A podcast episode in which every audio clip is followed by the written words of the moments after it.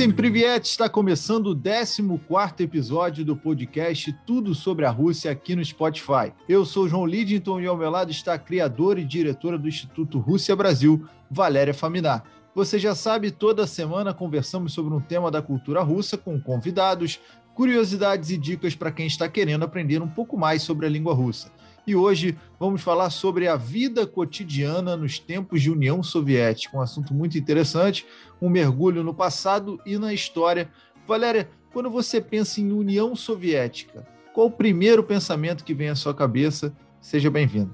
Obrigada, João. Olá a todos, sejam bem-vindos ao nosso podcast. Um, eu vou falar sobre esse assunto na, da União Soviética do lado da pessoa que, assim, do lado que a a pessoa não viveu dentro, né? Porque eu nasci quase no finalzinho da União Soviética, então tudo que eu vou contar aqui dentro dessa, desse episódio, eu vou contar do que eu sei, né, do que eu li e o que os meus pais me contaram e que eu lembro um pouco, né, eu lembro algumas coisas ainda da, da infância, mas agora né, a gente vai ter uma convidada que morou durante a época da União Soviética, né, que ela vai contar outro lado, né, o lado dela, que ela viu com seus próprios olhos, viveu. Ah, então a gente vai ter esses dois lados, né? O lado de uma pessoa que sabe, né? uma, uma geração mais nova que sabe, mas não viveu a União Soviética e outra que estava uh, lá dentro vendo tudo acontecer.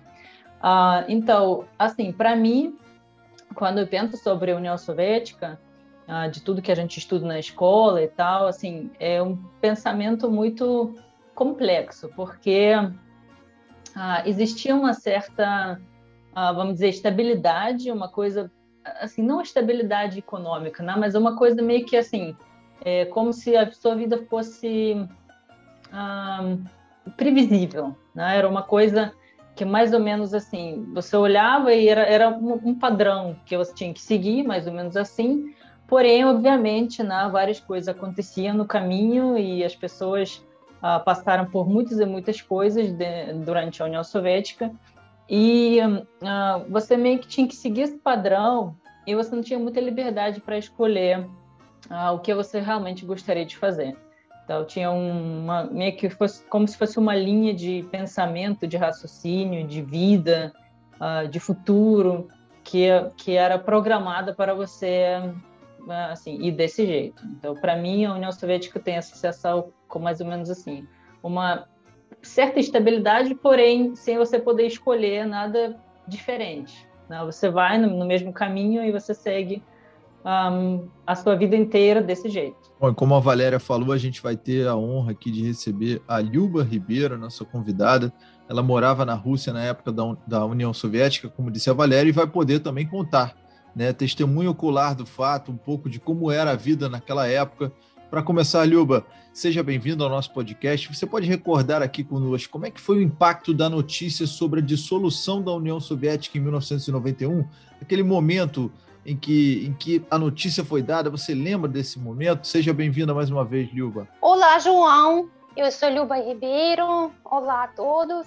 E esse momento, na verdade, bem, bem quando foi anunciado, eu não lembro muito bem, mas vou explicar por quê. Nesse momento, eu estava grávida da minha filha mais nova. então, tudo para mim existia através dessa cortina de vidro rosa, cor de rosa, e eu meio que estava meio que desatenta. Mas eu posso dizer o seguinte, que o que me marcou não foi o momento da dissolução, e foi o momento da tentativa de golpe anunciada em agosto de 91, quando Gorbachev e a Raíssa, a mulher dele, foram para Crimeia para descansar e foram surpreendidos ah, por essa uh, tentativa, felizmente frustrada. Então, a gente, pelo menos eu e os meus amigos, a gente vive em constante sentimento de euforia, por conta daquilo tudo que era anunciado por Gorbachev, por conta da Raíssa, que aparecia bonita, bem vestida e fazia o trabalho muito legal no âmbito cultural. Isso tudo era novo e era esperado já por todos, principalmente pela parte mais nova da população russa. E as pessoas uh, jovens ansiavam pelas mudanças, esperavam essas mudanças de braços abertos, com entusiasmo. E, e as pessoas de mais já de idade olhavam com certa desconfiança e com razão, já que o período, período de adaptação foi muito doloroso para essa parte do, da população. E tem que saber uh, de várias coisas.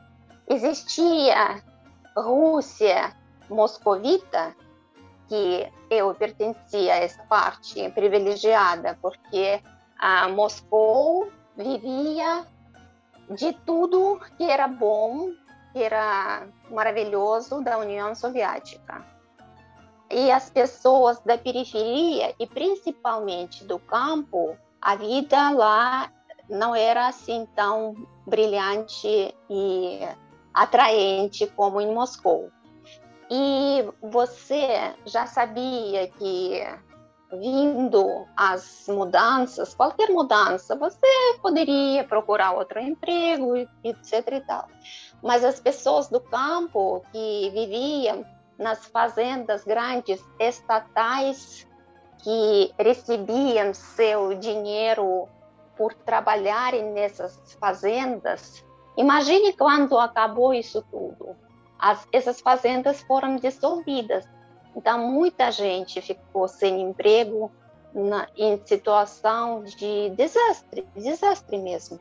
Então, foi realmente muito interessante no começo de todo esse processo, mas que acabou para muitos não um final não tão feliz como a gente gostaria. E uma pergunta bem direta para vocês, né? Começando pela Liuba, analisando para quem viveu, né, durante e depois da União Soviética, quais as principais diferenças entre esses dois períodos no aspecto social? Vamos primeiro nos prender à questão social.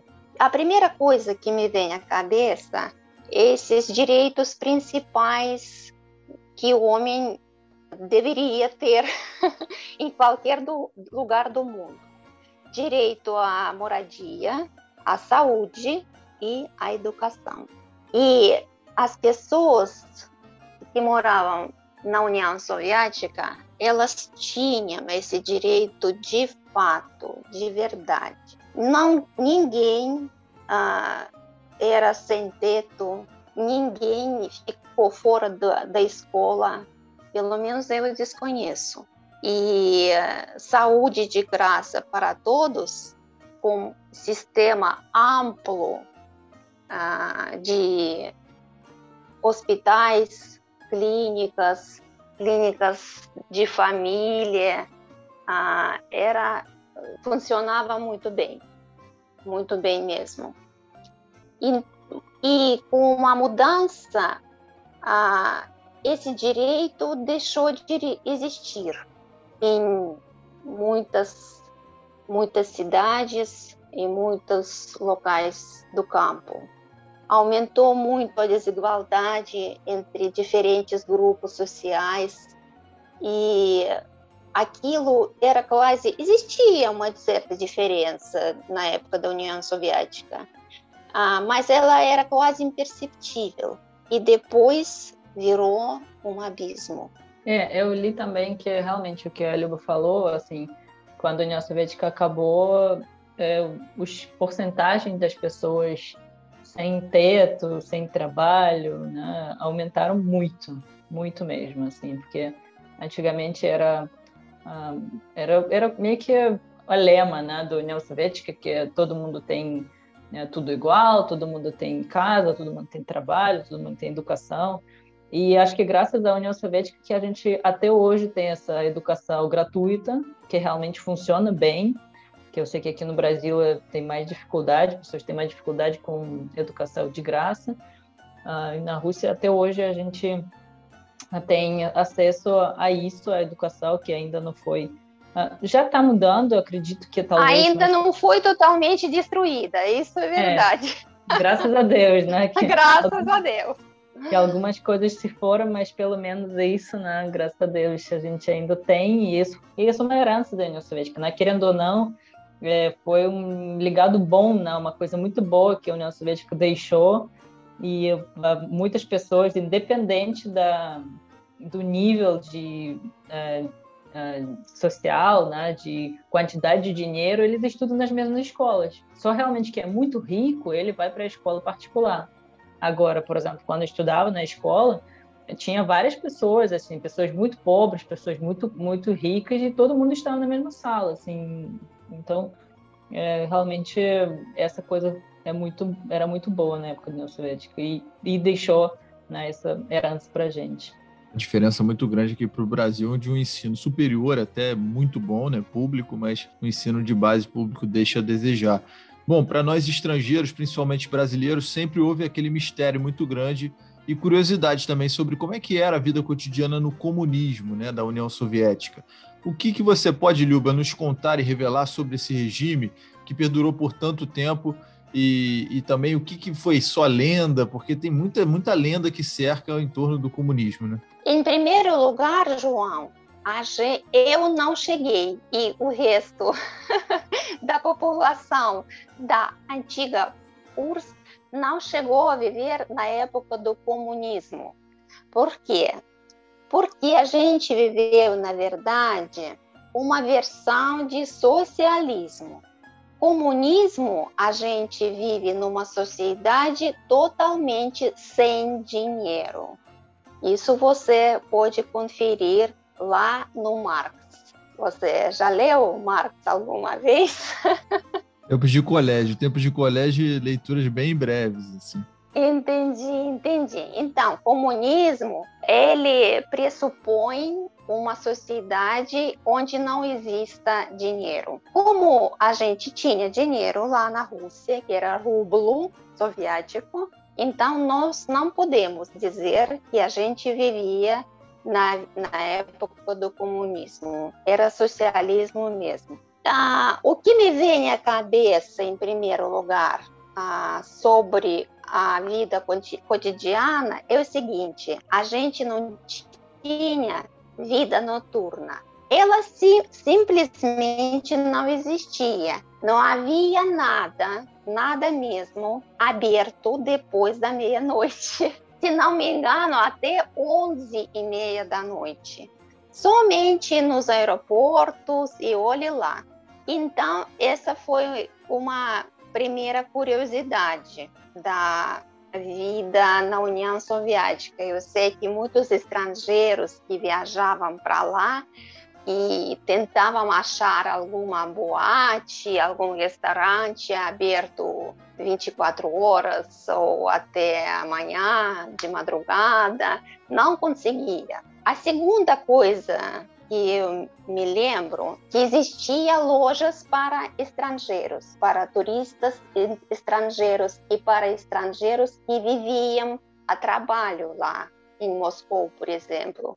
Essas lojas era, tudo era vendido lá a, em dólar e por preços totalmente diferentes. Havia muita coisa lá que não era vendida nas lojas comuns para os russos comuns e mesmo que tinha igual o preço para cidadão russo e para estrangeiro, principalmente turista, era muito diferente. E no âmbito cultural, Valéria pode até falar porque ela, ela pegou todo esse legado, né? Quando estudou, enfim, a União Soviética sempre deu incentivos públicos para a arte, para a cultura e foi berço de grandes escritores e artistas. Mas como era a questão da censura na União Soviética, Luba? Vocês acham que existe alguma semelhança com o modelo atual do governo russo? Olha, a questão da censura, primeira coisa que eu queria dizer é o seguinte: nos anos 60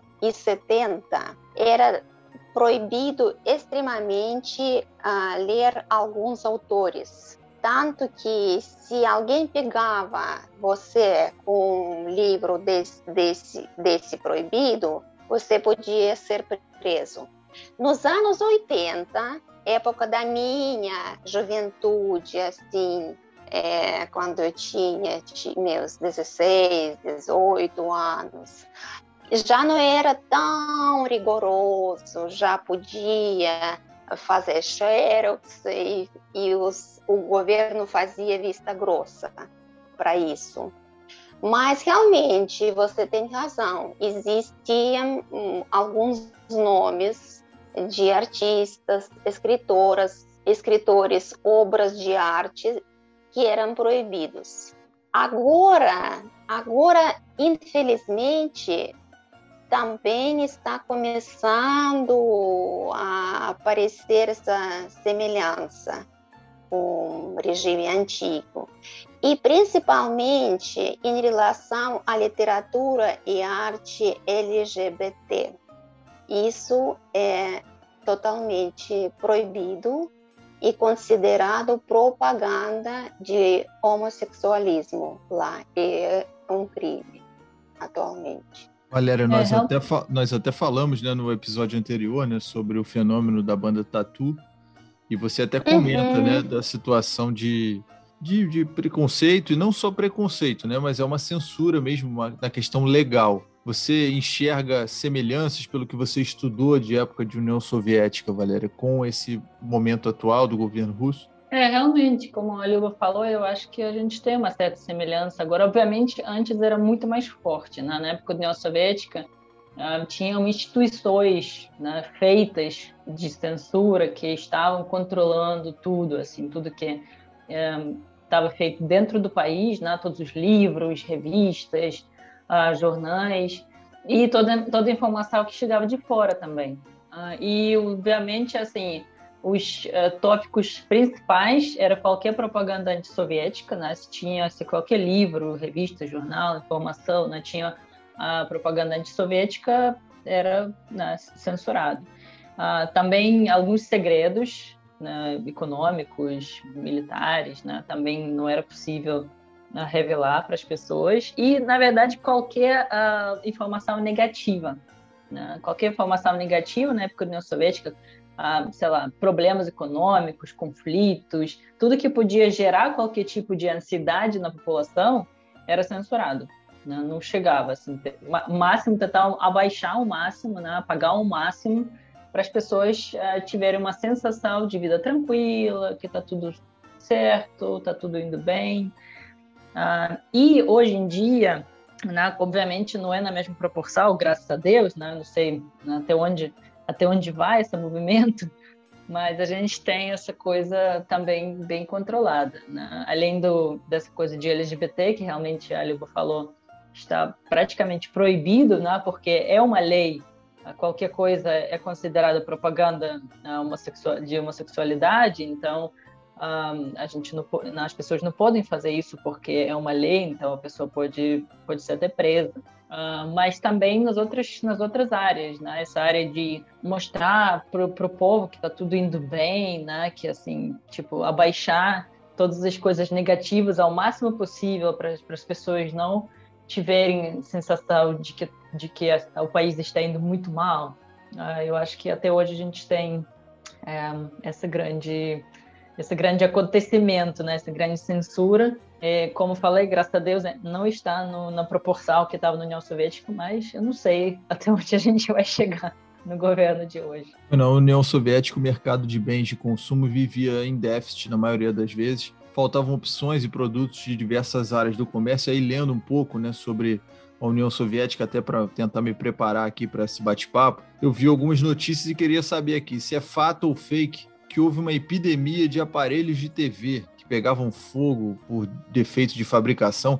Era muito comum isso daí, Liuba? E era difícil mesmo ter acesso a produtos de qualidade? Na verdade, João, eu ouvi falar desse fato, dessa, não sei se posso chamar isso de epidemia, mas realmente acho que houve explosão de aparelhos de TV. Mas não era muitas. Eu não conheço ninguém pessoalmente que era dono de um tal aparelho.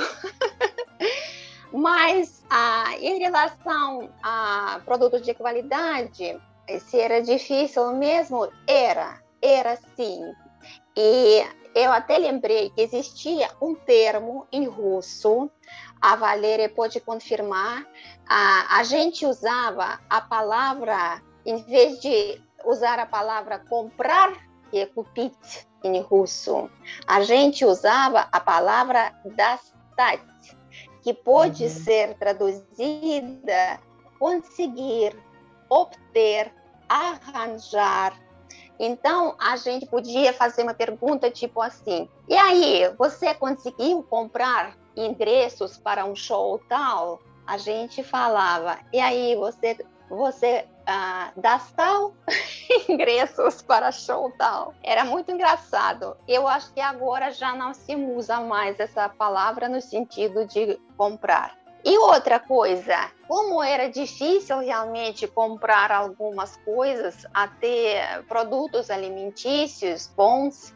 por exemplo, na, na véspera de algum feriado, algum feriado nacional ou ano novo, a gente uh, conseguia comprar essas coisas, sabe onde? no trabalho, no local de trabalho. Por quê? Porque as organizações, as repartições recebiam chamados assim kits de festa, праздничные наборы.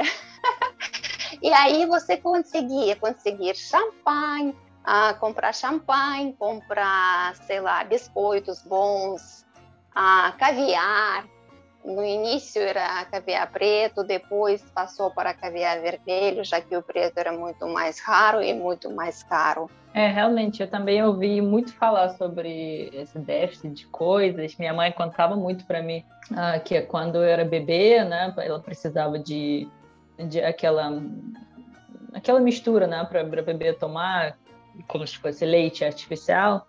Ah, e aí ela falou que ia comigo né, para fi as filas, e mesmo com a criança você não conseguia, tipo, prioridade, porque todo mundo estava lá com criança, todo mundo estava lá na é fila. É verdade, é verdade. Horas, horas e horas. Então, assim, você chegava com criança, você ficava com criança no colo, horas e horas esperando é, na fila, e aí uma vez minha mãe falou que ela chegou na, na tipo, na caixa, né, para finalmente comprar, acabou. Tipo, acabou na, na, na, cara dela, assim. Ela ficou, sei lá, três horas na fila e acabou. E não tem o que fazer. Tipo, ah, tal, acabou por hoje, sei lá, volta amanhã, depois da manhã. Porque não tem, né? A pessoa tem dinheiro para comprar, a pessoa quer comprar, mas não tem o que comprar.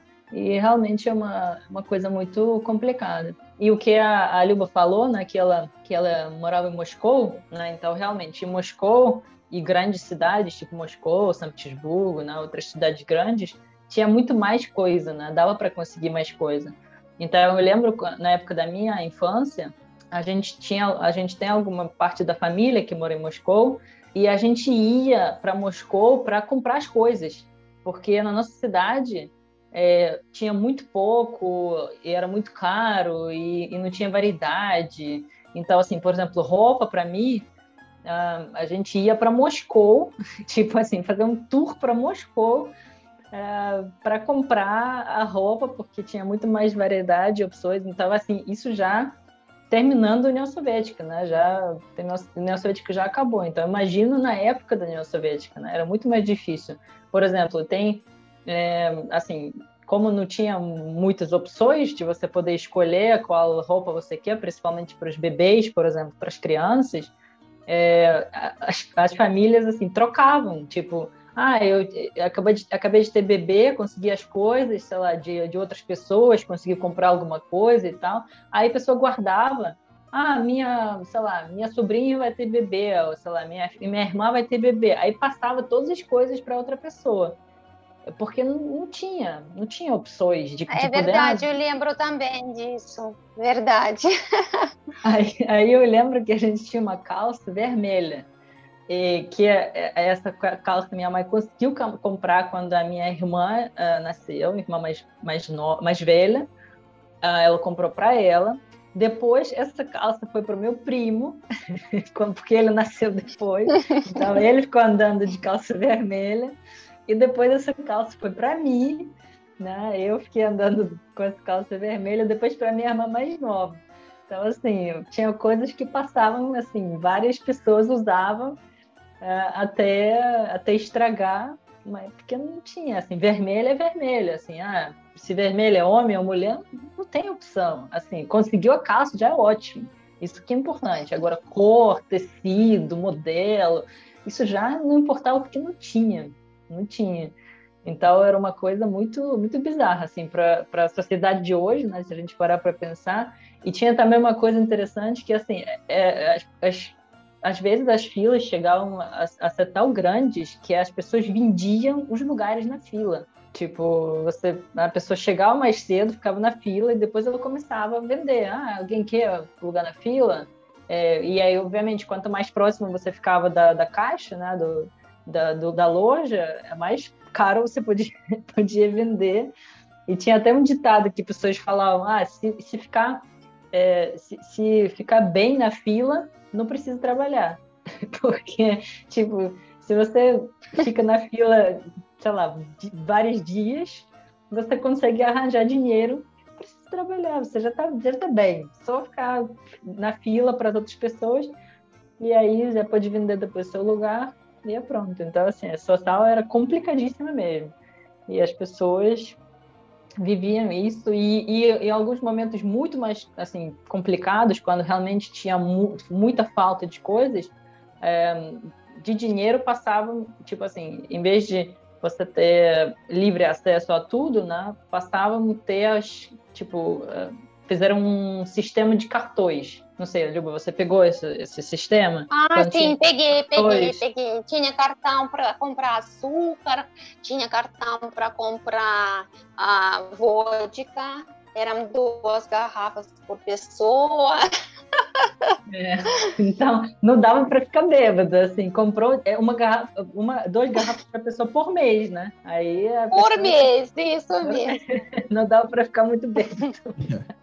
É uma situação complicada mesmo. Bom, a gente falou aí de Moscou, quando eu estive lá na capital russa, visitei o famoso shopping Gun, fica ali no coração da, da Praça Vermelha, e um guia comentou que as marcas, porque lá é só marca de luxo, né, famosa, marcas que tem em todo o mundo, e ele comentou assim, essas marcas jamais seriam possíveis na antiga União Soviética. Como é que foi esse processo de abertura para o estrangeiro em relação à moda, em relação a marcas. E hoje o russo está plenamente adaptado a essas tantas ofertas globalizadas? Olha, eu acho que não só adaptado, como usa e abusa dessas marcas e ofertas globalizadas. Ah, o meu marido, ele uma vez, acho que foi uns dois anos atrás, ele leu um artigo sobre moda de mercado de luxo ah, antigamente Londres era a capital de consumo. Agora acho que Londres continua o maior consumidor de luxo da Europa, só que Moscou ficou em, ficou em segundo lugar. E, na verdade, isso foi uns dois, três anos atrás. De repente, já ficou em primeiro lugar não sei. Mas no início era muito interessante. Eu lembro muito bem quando abriu a primeira loja no GUM, era da loja de departamentos francesa. Esqueci o nome dessa loja. E eu lembro muito bem que eu comprei lá um biquíni que custava 2 dólares, porque era import importante para essa uh, loja promover seus produtos uh, na Rússia, então eles começaram com preços bem módicos. Lembro que comprei um monte de roupa naquele dia. E depois apareciam outras marcas ah, já bem mais famosas e bem mais caras, pouco a pouco conquistando a mulher, principalmente a mulher russa.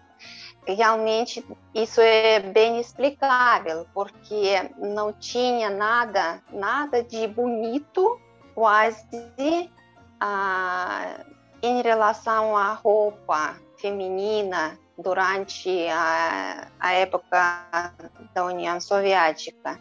E tinha coisas importadas que eram muito raras e você, como eu já dizia, que tinha que obter e arranjar, não comprar.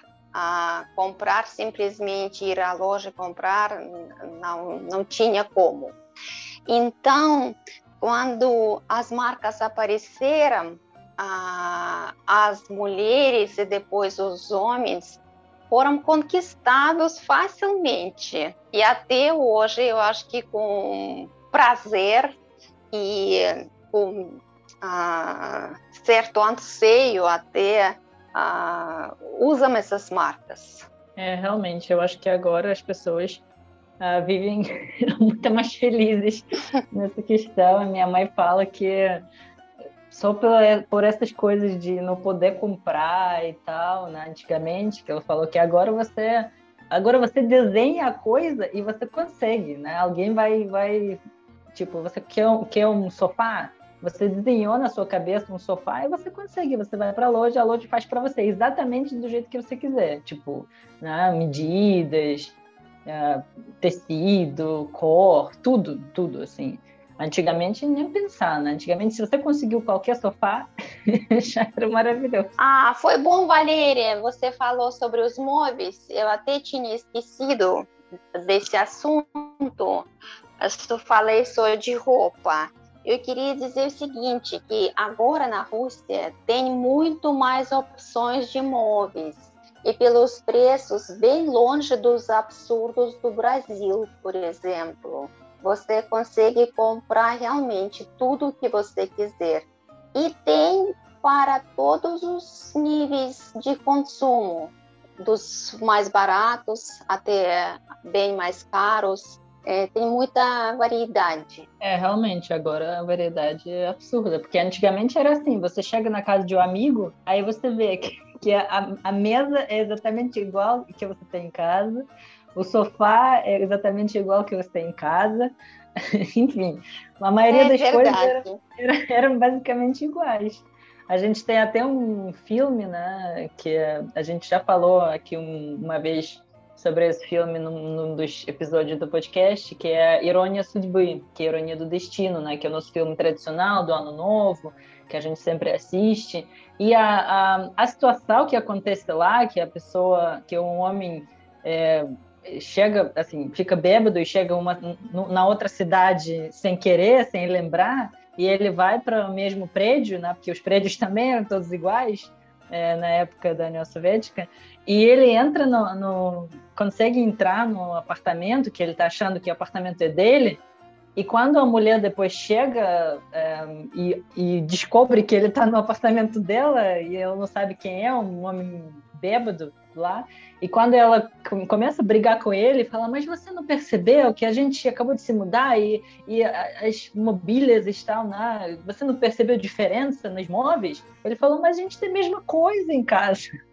Ou seja, você vai para outra cidade e você tem mesmas, mesmas coisas em casa, mesmo sofá, mesma mesa. Então, assim, a pessoa não consegui nem perceber a diferença, porque tá tudo igual, né? Tudo do mesmo jeito. É isso deve explica até, né, um pouco desse aumento do consumo que a Luba falou, né, que o marido dela viu essa pesquisa, talvez por anos de desejo reprimido, né, falta de variedade, enfim. Queria que vocês me falassem agora um pouquinho da importância de eventos como a Olimpíada de Inverno que teve em Sochi e a Copa do Mundo recente em 2018, principalmente para a ruptura de uma imagem de União Soviética fechada e uma Rússia mais aberta ao mundo. A gente falou aí da chegada de marcas do estrangeiro, mas em termos de imagem de país em relação à abertura para o estrangeiro. Eu acho que isso foi muito, muito importante, porque eu, vários alunos da escola que foram para a Copa, eles estavam meio assim, com, um pouco com medo, assim, por mais que eu falava, não,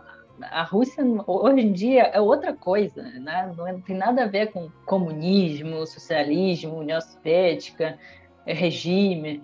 É, e assim, falando sobre todas essas variedades né, que a gente tem hoje em dia, opções e tal, as pessoas tinham algum certo receio que, que a Rússia não era nada, nada assim, é, tipo, nada assim ah, bonita, nada assim, ah, tipo, alegre, né? tal como eles realmente depois perceberam na, na, Copa do Mundo, principalmente, né? as pessoas depois voltaram da Copa e falaram para mim, realmente, a Rússia é um país fantástico, a gente achava que era aquela coisa mais escura, mais, mais séria, mais uh, complicada, assim, né, que, mas, na verdade, assim, a Rússia já realmente tem outra imagem hoje em dia, né? não é exatamente a União Soviética. Por mais que a gente tenha né, algumas coisas ainda uh, como herança, mas acho que esses eventos ajudaram muito uh,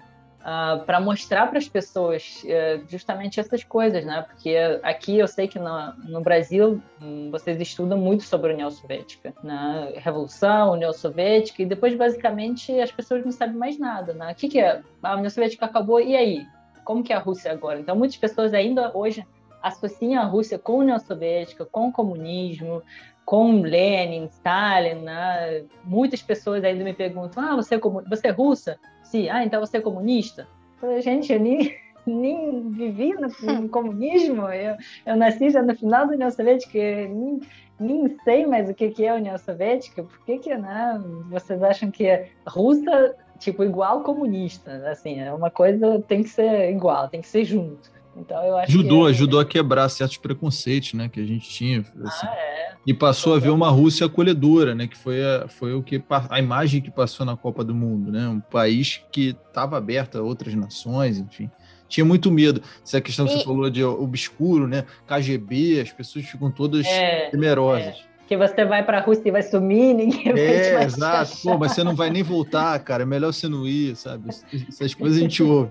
Gente, também eu acho que as pessoas, pelo menos os brasileiros, descobriram que as pessoas uh, na Rússia são bem mais abertos em comparação com qualquer europeu. Isso é a primeira coisa. E a segunda uh, é que os brasileiros dizem que para tudo tem jeitinho brasileiro. Exatamente lá na Rússia tem para tudo jeitinho russo. é, isso mesmo.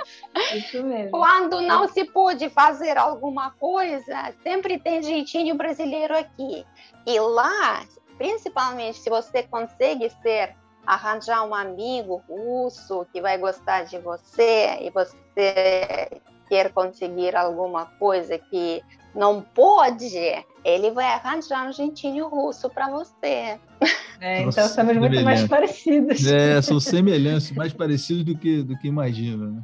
separados pelo, pelo nascimento. Eu acho que realmente, assim, estamos muito mais parecidos e os brasileiros agora descobriram isso finalmente, né? Que a Copa do Mundo mostrou para as pessoas que, assim, os russos são receptivos, os russos são alegres, são uh, assim, as pessoas uh, com hospitalidade enorme. Eu, um dos alunos da escola falou que uma vez, é, na época da Copa mesmo, ele foi para lá e tinha os trens de graça, né? Que você ia de uma cidade para outra se você tinha um, ah, ingresso para o jogo.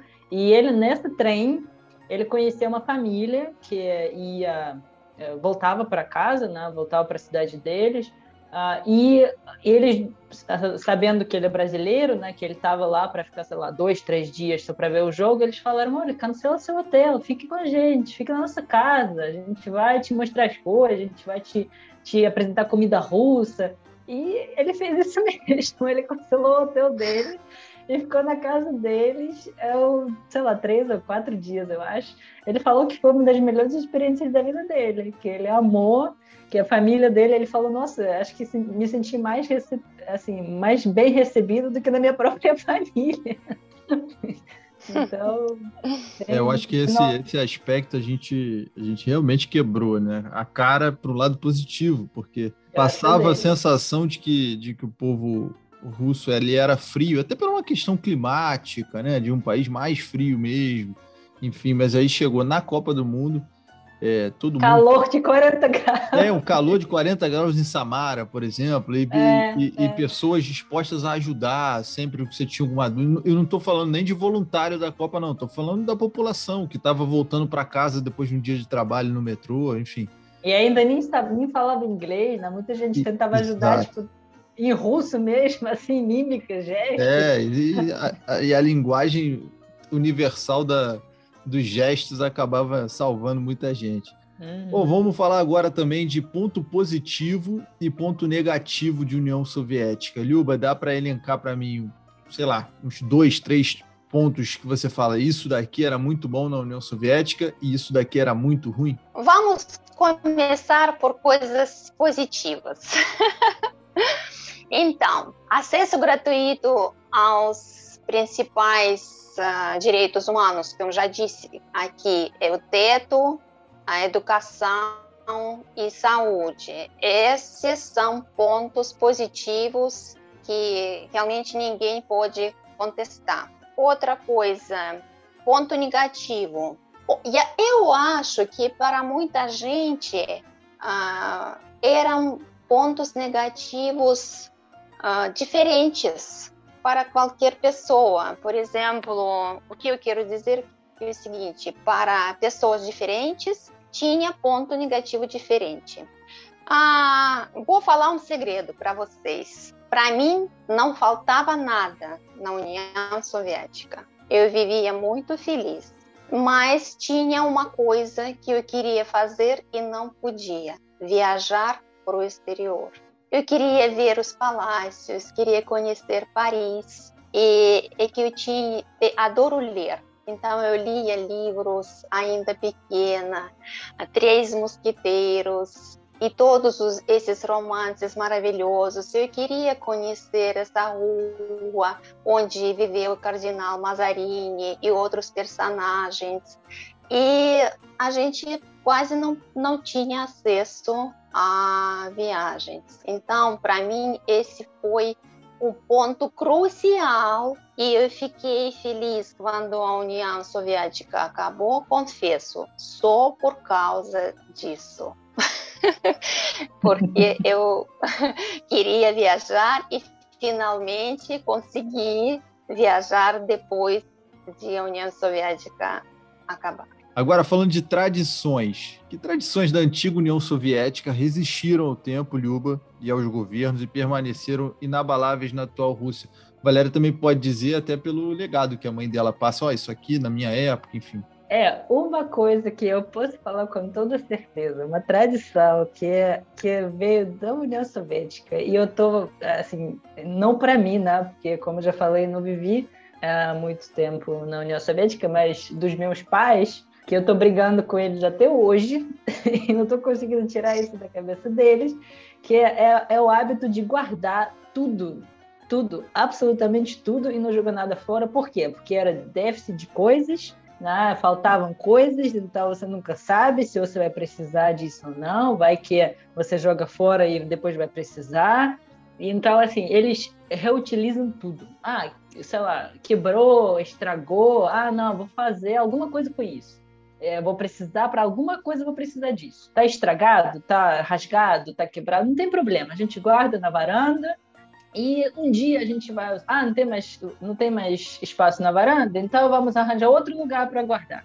E até hoje eu não consigo tirar isso dos meus pais porque eles guardam tudo, mas tudo, principalmente meu pai, meu Deus do céu como ele é, né, era mais velho, ele, ele assim guardava tudo, tudo. E é, e também era uma coisa, ah, acho que tem um pouco a ver com isso, né? Que na época da União Soviética tinha muita pegou muita moda de ler né, os livros era e era também era difícil conseguir o livro as pessoas um, ah, por exemplo conseguiam algum livro né, como como a Luba falou por isso que eu não falo comprar o livro conseguir o livro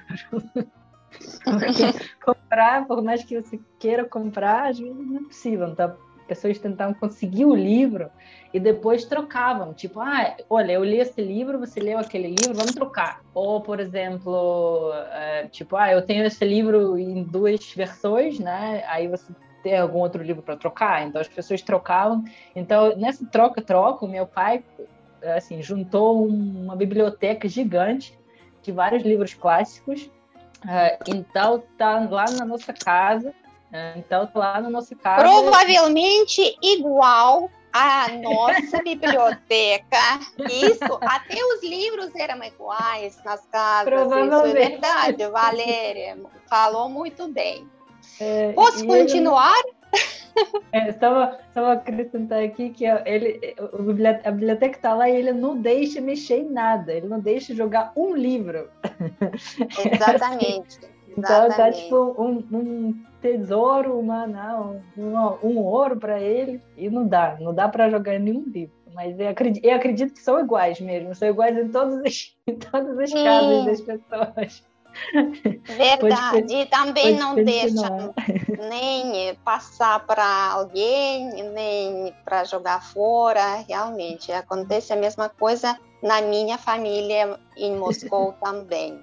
É, e eu queria também falar uh, sobre tradições gerais. Por exemplo, uh, até hoje, a festa de Ano Novo prevalece muito na Rússia como uma festa familiar é muito mais importante do que a festa de Natal, por exemplo. Isso é uma peculiaridade ah, que existiu na União Soviética. Na época, essa tradição de comemorar Ano Novo com pompa, ela foi imposta pelo Partido Comunista para apagar, digamos assim, as lembranças da religião ortodoxa que sempre foi banida das casas russas, das famílias. Ah, oficialmente, religião existia, cada um poderia ah, exercer, mas ah, não era coisa bem vista. Então, a, o Partido Comunista fez com que a, a festa de Ano Novo a, ficasse muito mais importante e muito mais alegre do que a festa de Natal. E essa festa de Ano Novo, ela prevalece na Rússia até até hoje como uma festa mais importante. Essa é a primeira tradição sobre a qual eu queria falar. E a segunda tradição eu acho muito bonita.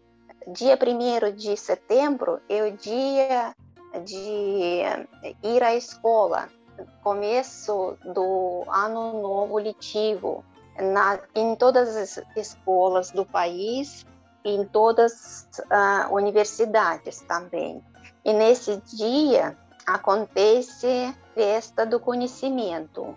Quer dizer, que esse dia de primeiro ano início do ano letivo, em todas as escolas as pessoas comemoram, levam flores para os professores, ah, falam coisas lindas, bonitas ah, para os seus professores. Isso existe até hoje. E mais uma coisa, não é uma bem tradição, é uma política mesmo.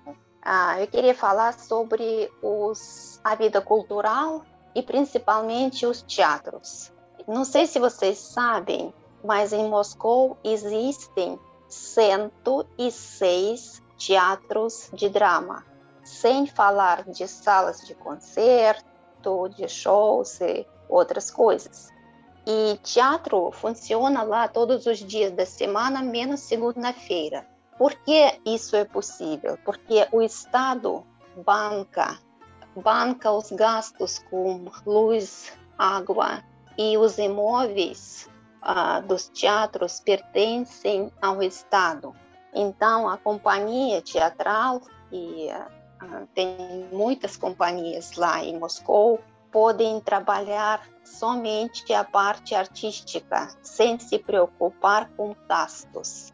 Graças a isso, o teatro russo é muito rico em tradições, em repertório e todas as pessoas amam teatro e podem desfrutar. Yuba, aproveitando que você falou dessas coisas positivas, né? Falou das negativas também, mas deixa pegar aí pela questão do positivo, né? Uhum. O que, que você sente mais saudade da União Soviética e gostaria de voltar para aquela época? Eu sinto mais saudade da sensação de segurança.